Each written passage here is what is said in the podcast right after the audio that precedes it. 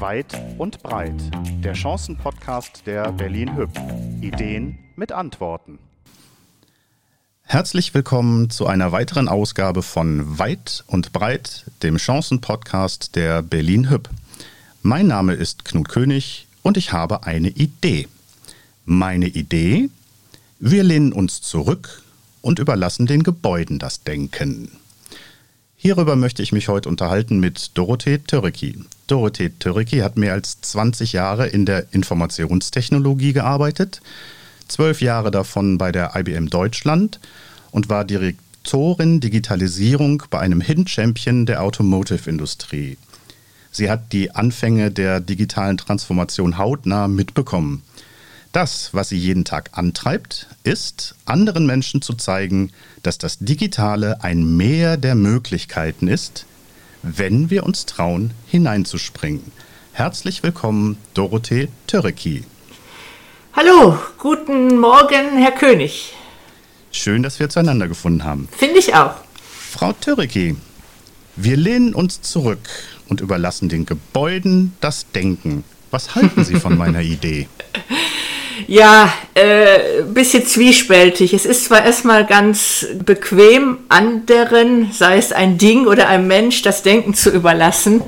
Aber ich glaube, zum einen, das entspricht nicht uns Menschen. Wir denken, glaube ich, schon ganz gerne selbst. Und zum anderen, werden Dinge ja nicht per se intelligent, sondern sie speichern, äh, je nachdem, über was wir sprechen, Gebäude oder Sensoren in Gebäuden, speichern die Daten jedweder Art. Und was wir dann daraus machen, das obliegt dann immer noch der menschlichen Kreativität. Von daher würde ich sagen, Ganz im Gegenteil, äh, das Digitale hält uns an, kreativ zu werden, aus der Unendlichkeit an Daten, die wir haben, was Gutes für den Menschen zu machen, für den Menschen, die in Gebäuden wohnen oder auch im Stadtsystem zu wohnen. Jetzt bin ich ja so aus einer Generation, die sich manchmal mit Wandel ganz schön schwer tut, weil das alles ziemlich neu und vor allen Dingen ziemlich schnell geht ich habe manchmal so das Problem, dass ich für mich persönlich das Gefühl habe, ich komme mit dem Tempo gar nicht mehr mit. Kann unser Hirn diesem Tempo überhaupt standhalten? Ich glaube, ja, der Wandel wird so schnell gehen, wie es uns Menschen entspricht. Ich glaube aber auch, äh, die große Aufgabe, vor der wir stehen, ist, dass wir nicht auf den Erfahrungen aus der Vergangenheit in die Zukunft extrapolieren können, sondern wir müssen uns eine Welt vorstellen können, die ganz anders ist als alles, was wir vorher kannten. Und das am besten im Zusammenspiel mit anderen Menschen und auch selber aktiv zu werden und zu schauen, wie sind denn die Mechanismen dieser digitalen Welt und was ist da für mich persönlich drin. Und da gibt es eine ganze Menge. Äh, von daher, es braucht ja auch kein, es ist eh kein einzelner Mensch in der Lage, das Digitale, wenn man das so sagen kann, zu verstehen. Es konnte auch noch nie ein einzelner Mensch die Welt durchdringen, wie sie war. Von daher geht es darum, für sich selber zu entdecken, wo ist mein Raum im digitalen und was steckt da für mich drin. Und das jeder einzelne von uns. Das heißt, ich könnte ja eigentlich so ein bisschen digitales Cherry-Picking betreiben. Absolut. Das heißt, das, was mir gefällt, das mache ich und das, was mir nicht gefällt, das dürfen dann andere für mich tun. Als kleines Beispiel, was jetzt vielleicht weniger mit Gebäuden zu tun hat, aber nehmen wir mal an, sowas wie Social Media. Wird natürlich, steht zu Recht sehr stark in der Kritik, weil es die Gesellschaft polarisiert. Ja, das stimmt. Zum anderen, wenn ich jetzt sage, aber sage, ich mache Cherry-Picking, wir hatten noch nie als, als Individuum so viele Möglichkeiten, uns mit Menschen zu vernetzen, die die gleichen Interessen hatten. Ähm, auch sowas im Bereich der Arbeit wie Working Out Loud, dass sich Menschen, die sich vorher noch nie gesehen haben, einander helfen, gegenseitig ihre Ziele zu erreichen. Von daher in der Vernetzung liegen jede Menge Chancen. Und ich muss ja nicht Social Media nehmen, um, um mich dort äh, als, als polarisierender Mensch selber irgendwelchen Hassstürmen auszusetzen, sondern ich kann Social Media in der Form nutzen, wie es zu mir passt. Und da gehört auch sowas wie Working Out Loud dazu oder eine Vernetzung mit Menschen, die gleiche Interessen haben wie ich. Das heißt, was wir brauchen, ist quasi eine Zusammenarbeit als in, in der Gesellschaft, in Unternehmen eigentlich überall, oder? Ganz genau, ganz genau. Und äh, ich sag mal, da wir Menschen sind ja schon länger, seit es Social Media gibt, haben wir die Chancen, hyper vernetzt zu sein. Äh, zum, ich habe ja auch, ich hatte auch vor Social Media hatten wir ja alle gar nicht die Chance, uns so darzustellen mit dem, was wir können, was wir sind, wie wir es heute können, auch über Business-Netzwerke wie LinkedIn oder Xing zum Beispiel. Und ähm, ich glaube, wichtig ist zu erkennen, dass die Welt vernetzt ist und das gilt natürlich auch für Gebäude. Gebäude liefern jede Menge Daten die im Kontext mit anderen Daten, wenn wir in der Stadt sind, im Stadtraum, jede Menge Wertschätzung für den Bürger liefern können, ähm, Wertschöpfung äh, liefern können für den Bürger. Und ich glaube, wichtig ist zu erkennen, wir müssen in vernetzten Systemen denken, ob es wir als Mensch sind, äh, wie, dass wir uns vernetzen mit anderen Menschen, aber auch, dass wir uns eine Welt vorstellen, in der ein, ein System Stadt ein vernetztes System ist, in dem Gebäude ein Teil sind, im Zusammenspiel mit ganz vielen anderen Dingen eines Stadtraums. Jetzt sind Sie ja schon ganz lange in diesem Thema Digitalisierung drin. Eine ganz persönliche Frage. Wie stellen Sie sich ganz persönlich das ideale Gebäude der Zukunft vor? Das ideale Gebäude, glaube ich, gibt es vielleicht gar nicht, vielleicht eher im Kontext, wo es steht und was es tun soll.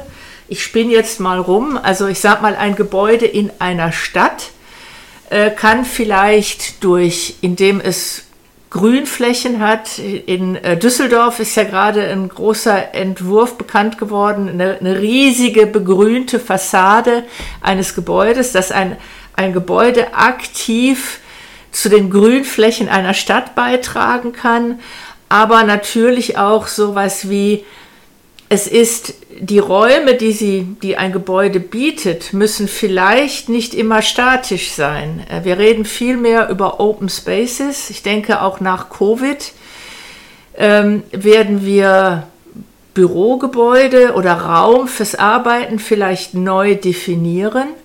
Vielleicht ist auch ein Open Space ähnlich wie ein, sagen wir mal, wie ein, ein Uber-Service. Der Preis schwankt, je nachdem von Angebot und Nachfrage. Oder auch Vielleicht dient ein Raum tagsüber als, als Arbeitsraum, als Open Space und in den Abendstunden, wenn, in der, wenn die Stadt mehr ein Begegnungsraum der Bürger ist im Privaten. Und sagen wir mal, Menschen haben sich draußen getroffen, es fängt an zu regnen, dass äh, Teile von von diesem Gebäude als Raum dienen, um Menschen in dieser Stadt, wo sich Menschen in der Stadt begegnen können. Und ich glaube, wenn ich das noch abschließen darf, wenn Sie mich so fragen, äh, vielleicht wäre es ja auch eine Möglichkeit, Einsamkeit ist ein großes Thema von Städten in der ganzen Welt. Es gibt mittlerweile auch da City-Apps, die es ermöglichen, dass äh, Menschen sich begegnen im Stadtraum, dass äh, jemand sagen kann, ich bin, ich bin Single, ich wohne alleine, ich habe aber jede Menge Nahrungsmittel im Kühlschrank. Äh, ich würde kochen, aber für mich allein habe ich keine Lust, für mehrere schon. Warum ist nicht auch denkbar zu sagen, ich biete, schaut mal, ich, ich koche für euch heute, heute Abend wir treffen uns in einem Open Space, wer bringt Wein mit und so weiter. Also ich glaube, wir müssen Stadt als System viel flexibler denken. Ja, aber ich merke schon so das Thema System. Ich habe jetzt die Frage gestellt, wie war das Gebäude? Sie sind gleich auf die Stadt gegangen. Ja. Das heißt also, so das Gebäude als solches ist eigentlich nicht so das Thema, sondern wie setzt sich das Gebäude im Stadtraum durch? Auch? Wie ist die Stadt ja. als, als Gebilde, als digitale ja große digitale Einheit. Ja, ganz genau. Und die, die Vernetzung geht quasi nur über Digitalisierung, weil mit einem kleinen Briefchen, der ist einfach viel zu lange unterwegs. Ja, ganz genau. Also ja. ich, ich glaube, äh, dass wir generell, wie wird Stadt genutzt, mal sehr vereinfacht gesagt, vielleicht tagsüber mehr zum Arbeiten, abends mehr zum wo sich Bürger auf privater Ebene begegnen bei Events aller Art, die ja auch privat organisiert sein können und das Gebäude dann je nach Anspruch, je nach Tageszeit anderen Raum bieten.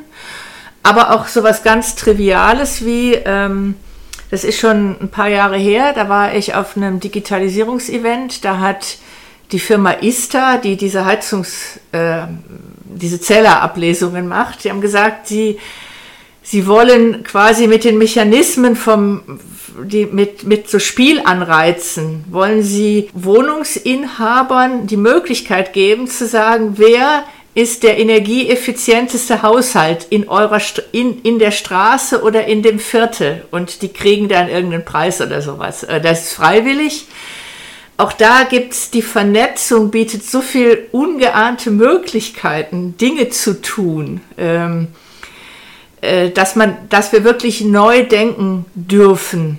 Wie können wir die verschiedenen Daten, die sich, sei es in Heizkörpern, in, in, Heiz, in, in so Ablesegeräten oder aus dem Verkehr, aus dem Straßenverkehr, wie auch immer, wie können wir Gebäude ganz neu denken?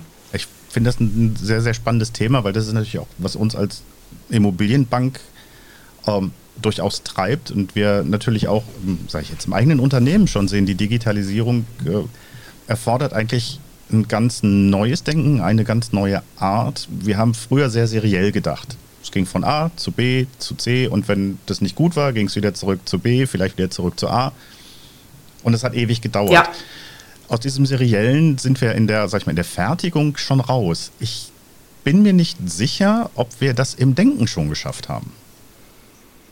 Ja, äh, ich glaube nicht. Ich glaube nicht. Wir sind gerade, wir hier in, in äh, Deutschland, was, was uns stark gemacht hat, war ja äh, der mal Schienenbau und äh, daran auch natürlich auch die Automobilindustrie. Und das ist eine Industrie, die per se sehr seriell in statischen Prozessen denkt. Also sowas Kompliziertes wie ein Auto, das zerlege ich in ganz viele Einzelschritte. Ähm, und die Aufgabe vom Management ist, dass diese Einzelschritte verschiedenen Unternehmen, Abteilungen und Menschen zuzuordnen und die sollen die dann wiederkehrend machen. Das Digitale äh, erfordert einen ganz anderen Ansatz. Wir müssen vernetzt denken und organisch denken. Äh, das heißt, jetzt äh, kommen wir nochmal äh, auf das Gebäude zurück. Ich weiß heute noch gar nicht, wie, welche Möglichkeiten sich ergeben, indem ich Daten miteinander verknüpfe, für ganz neue Möglichkeiten, wie ich Wertschöpfung aus einem Gebäude ziehen kann. Und auch das wieder muss ich im Stadt, im, im Kontext des Raumes sehen, in dem sich das Gebäude befindet. Das ist in einem Gewerbegebiet äh, außerhalb der Stadt etwas anderes, als es mitten im Zentrum einer Stadt ist. Und ähm, ich glaube, ähm, es wird ja ganz viel darüber gesprochen, der Einzelhandel stirbt und werden wir überhaupt noch solche, äh, werden in der Innenstadt überhaupt noch diese hohen Mieten gezahlt werden können. Ich glaube, wir müssen auch Handel neu denken. Wenn ich so, äh, ich schaue so ein bisschen nach Barcelona. Äh, Barcelona hat ja diese gerasterte äh, Straßenstruktur, also so wie in, in, in so einzelnen Quadraten, wie wir es in, äh, in, in Deutschland, in Mannheim kennen. Und die haben quasi gesagt, wir nehmen Blöcke von drei mal drei Häusern, also neun Einheiten. Äh, die werden, das wird ein quasi ein neues Unterzentrum oder eine, eine Einheit.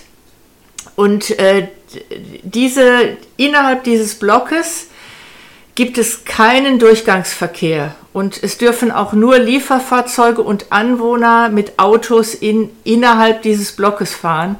Und der gesamte Verkehr wird außen herum geleitet und es wird auch im gesamten Stadtraum versucht, den Pendlerverkehr übers Auto möglichst durch andere Alternativen zu ersetzen. Da sind wir dann auch wieder dabei, wie Daten dabei helfen können. Aber nochmal zurück zu, zu, diesem, zu diesem Blog.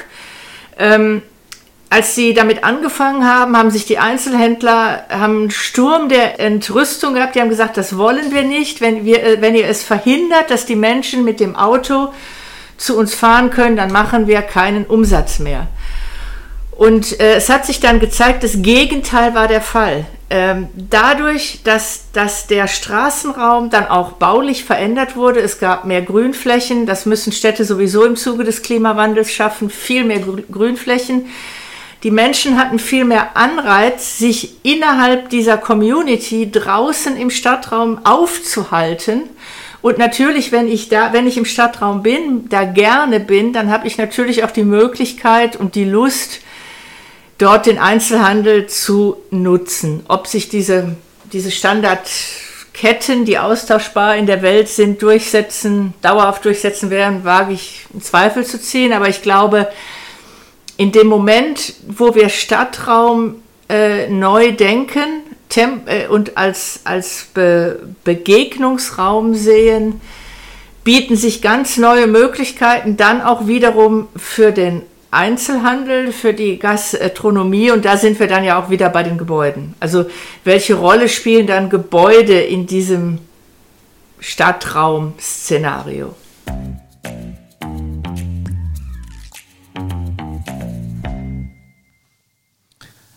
Sie hören weit und breit. Heute mit der Idee, wir lehnen uns zurück und überlassen den Gebäuden das Denken, zu Gast bei mir heute Dorothee Türki, Expertin, wenn es um digitale Transformation geht. Frau Türki, wir haben natürlich auch im Vorfeld dieses Podcasts schon so ein kleines Vorgespräch geführt und da haben Sie einen wunderbaren Satz gesagt. Wir brauchen eine Haltung des Nichtwissens. Das müssen Sie mir bitte mal erläutern. Ja, ich komme noch mal zu, das hängt ganz stark zusammen mit diesem Denken in Systemen. Also das heißt, die Welt durch das Digitale, durch die Vernetzung von allem mit allem, Menschen mit Dingen, Dinge mit Menschen, wird die Welt unüberschaubar. Äh, wir kommen aus einer Welt, in der wir diese, dieses Komplizierte in Prozesse abbilden und das ist diese Welt, in der wir quasi etwas Kompliziertes uns selber erarbeiten und dadurch so einen Status des Wissens und der Kontrolle haben. Das geht in Systemen nicht mehr. Das geht einfach nicht. Wir wissen nicht, wie die Welt von morgen aussieht, weil sich so viele Dinge überlagern. Wir haben natürlich die Möglichkeiten des Digitalen, wir haben den Klimawandel, äh, wir haben vielleicht auch eine neue Form, wie wir arbeiten, wo wir arbeiten und all das überlagert sich. Das heißt, wir können es von vornherein, diese zu versuchen, die Welt ähm, zu planen und in statischen Prozessen abzubilden, das können wir vergessen. Was wir schaffen müssen, ist zu sagen, es ist uns eh nicht möglich als Individuum, diese Welt komplett zu durchdringen und genau zu sagen, äh, wie sie aussehen wird, sondern die große Aufgabe ist, Mechanismen zu schaffen als Organisation. Wie, möchte ich wie müssen wir zusammenarbeiten? Wie muss Vernetzung äh, funktionieren? Damit wir in dieser Welt, die so schwer vorhersehbar ist, auf jeden Fall uns schnell genug einstellen können. Also das heißt, die digitale Welt, das Digitale heißt, es, die Welt ist hyper vernetzt. Und wenn eine Organisation selber nicht auch hyper vernetzt ist, kann sie nicht mithalten. Und klassisch ist diese, diese prozessorientierte, mechanisierte Welt, die ist klassischerweise eine Hierarchie. Also es gibt Menschen, die, die haben sich überlegt, wie Abläufe funktionieren, alle anderen halten sich dran. Das wird immer schwieriger bis unmöglich. Das heißt, wir müssen als Organisation uns anders aufstellen. Wir müssen vernetzter werden, um in dieser vernetzten Welt mithalten zu können. Heißt für eine Führung, ich, ich muss mir eingestehen, äh, ich habe dieses Nichtwissen. Ich alleine kann nicht alles wissen. Was ich aber tun kann, ist, um, um mitzuschwimmen, um mir die Möglichkeiten zu ich nehme eine Haltung an, ich, ich weiß, dass ich nicht alles wissen kann, Was ich aber tun kann, ist mich vernetzen, Schnittstellen oder Verbindungen, Schnittstellen passt vom Wortsinn weniger, ich nenne es mal Verbindungen, Verknüpfungen zu schaffen, innerhalb des Unternehmens, aber auch nach außen hin, um, ähm, um, um die Möglichkeiten, die sich da auch immer entwickeln werden, zu nutzen. Äh, und das ist auch der Grund, warum im Augenblick im Unternehmenskontext so viel über Vielfalt geredet wird, weil einer alleine kann die vielfältigen Möglichkeiten gar nicht durchschauen. Das erfordert natürlich von jedem Einzelnen ganz schön viel Mut, weil er muss ja den Mut haben, auch mal was sagen, nicht zu dürfen, sondern was zu sagen. Ja. Und ich glaube auch, wird sicherlich auch dazu führen, dass man auch mal ruhig mal auf die Nase fallen darf. Ja, ja. So ein, so ein schönes Fail-Forward. Ja, ganz genau. Ich, ich also, probiere es mal, wenn es nicht geklappt hat, darf das dann aber auch nicht zum großen Drama führen. Ganz genau. Also ich habe äh, letztens noch, ähm, vor ein paar Wochen noch einen Workshop gehabt, was hat eigentlich Amazon so erfolgreich gemacht. Äh, die sind vor allen Dingen bekannt äh, für, für digitalen Handel. Sie sind aber technologisch eine Innovationsmaschine. Seit, seit es sie gibt, das kann man gar nicht hoch genug einschätzen, sie haben die Informationstechnologie neu erfunden. Alleine, dass sie die Cloud-Services, mit denen sie heute den meisten Gewinn machen, das hat Amazon erfunden mit dieser Haltung, zu sagen, fail offen, fail fast. Also wenn ich viel ausprobiere, das heißt ja, ich, wenn ich in dieser vernetzten Welt bin, es wird nicht alles zum Erfolg führen. Das ist aber gar nicht schlimm, weil wenn ich, wenn ich viel ausprobiere, wird viel nicht funktionieren, aber manches wird funktionieren. Und ich muss eine Haltung haben, und das fällt uns, glaube ich, schwer, weil wir sind so sehr perfektionistisch bevor wir in Deutschland etwas beginnen, muss dieses gedankliche Konstrukt schon perfekt sein, sonst fangen wir gar nicht erst an. Und ähm, die, die Haltung, und das ist die große Schwierigkeit, glaube ich, die große Hürde für uns, rein kulturell, dass wir lernen müssen zu sagen, jetzt versuchen wir es einfach mal. Äh, um nochmal bei dem Beispiel zu bleiben, bei ISTA, die, die, als sie damit angefangen haben, wird das überhaupt ein Erfolg, dieses, diese Gaming-Anreize zu schaffen? Das, das wissen die vorher nicht. Aber man, wenn ich es nicht probiere, werde ich es nie erfahren. Und diese Haltung, es gibt in dem Sinne keinen Fehler, sondern wenn etwas nicht funktioniert, dann lerne ich daraus und ich muss es transparent machen, damit nicht der Nächste mit derselben Idee kommt, meint, er hat den Stein der Weisen erfunden, sondern es, auch das muss transparent gemacht werden. Äh, und zu sagen, da haben wir schon mal was ausprobiert, es hat aus, wir glauben, dass es aus den und den Gründen nicht funktioniert hat. Das ist Transparenz und das ist auch, das ist dieses Nichtwissen wir, das, wenn ich das für mich verinnerliche, dann kann ich auch, dann fällt es mir leichter zu sagen, lass uns mal Dinge ausprobieren, die heute vielleicht noch nicht perfekt sind, aber wir sammeln ja Erfahrungen und das, auch das ist nicht richtig oder falsch, gibt es ja nicht. Vielleicht passt der erste Ansatz nicht, dann mache ich es halt im nächsten Ansatz. Ich möchte nochmal auf Amazon zu sprechen kommen, die haben eine der größten und teuersten Projekte, die gescheitert sind, war, als sie um die Nullerjahre rum irgendwann wollten sie mit eBay sowas wie, ähm, wie Auctions hieß das bei Amazon. Also sie wollten ein Wettbewerber zu eBay werden. Ist krachend gescheitert. Die haben Millionen in den Sand gesetzt. Was haben sie gemacht? Die haben das nicht verschämt in die Ecke gestellt und gesagt, uh, reden wir lieber nicht mehr drüber, sondern die haben sich das angeguckt, haben gesagt, warum ist es gescheitert? Und haben neu angefangen und haben den Marketplace ins Leben gerufen, haben gesagt, wir sind nicht eBay, wir sind Amazon, wir müssen einen anderen Ansatz machen. Und heute ist der Marketplace eine der Umsatzbringer, eine der Dinge, die Amazon so groß gemacht hat. Das ist genau diese Haltung.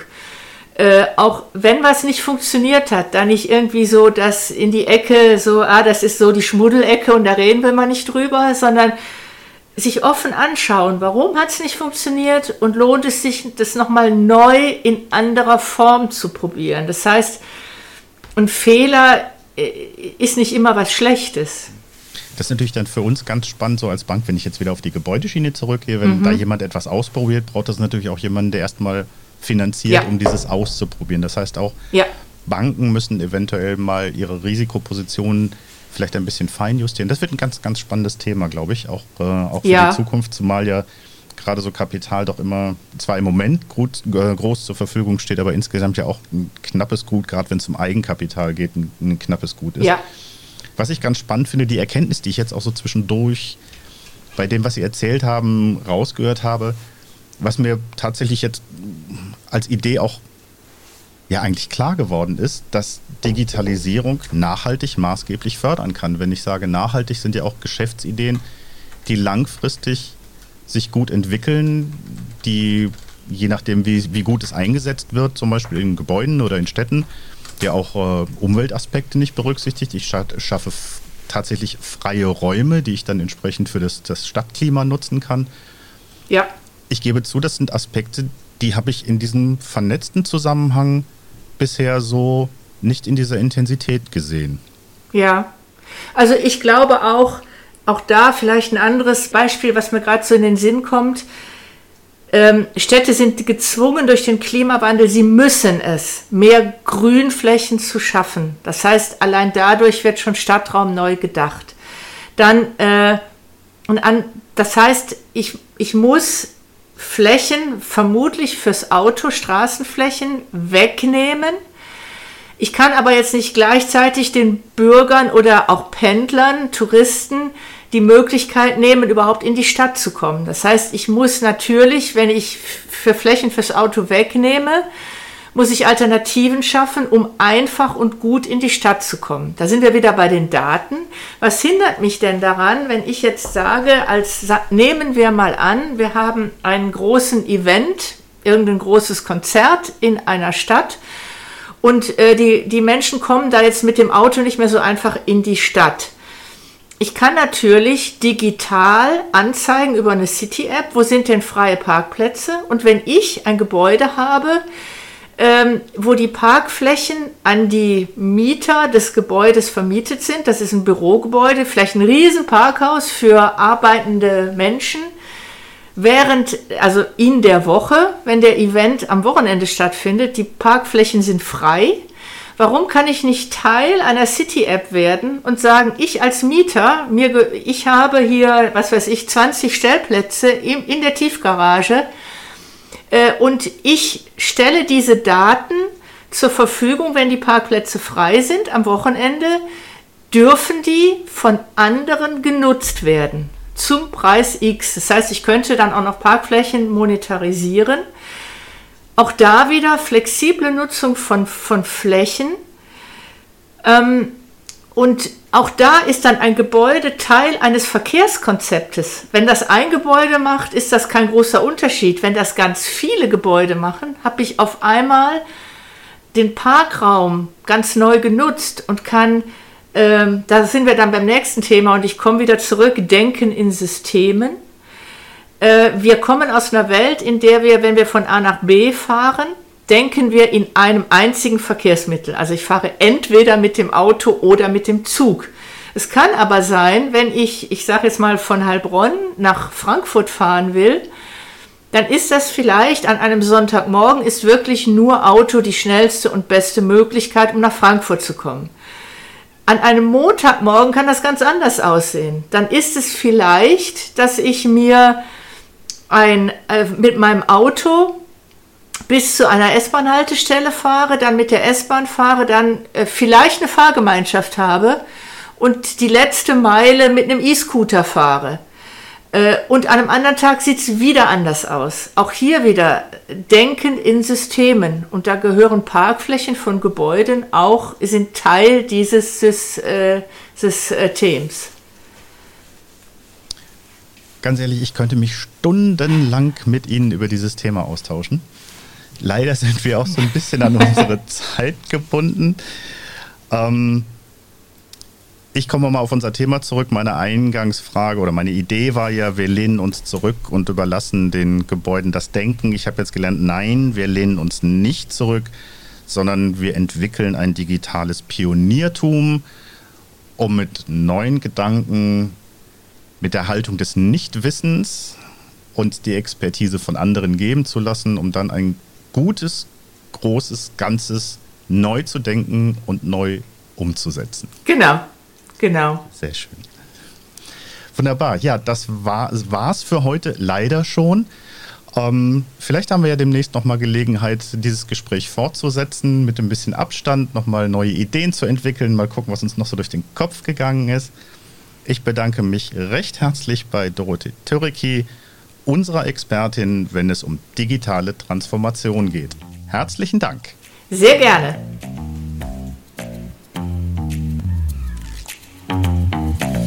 Das war Weit und Breit, der Chancen-Podcast der Berlin Hüb.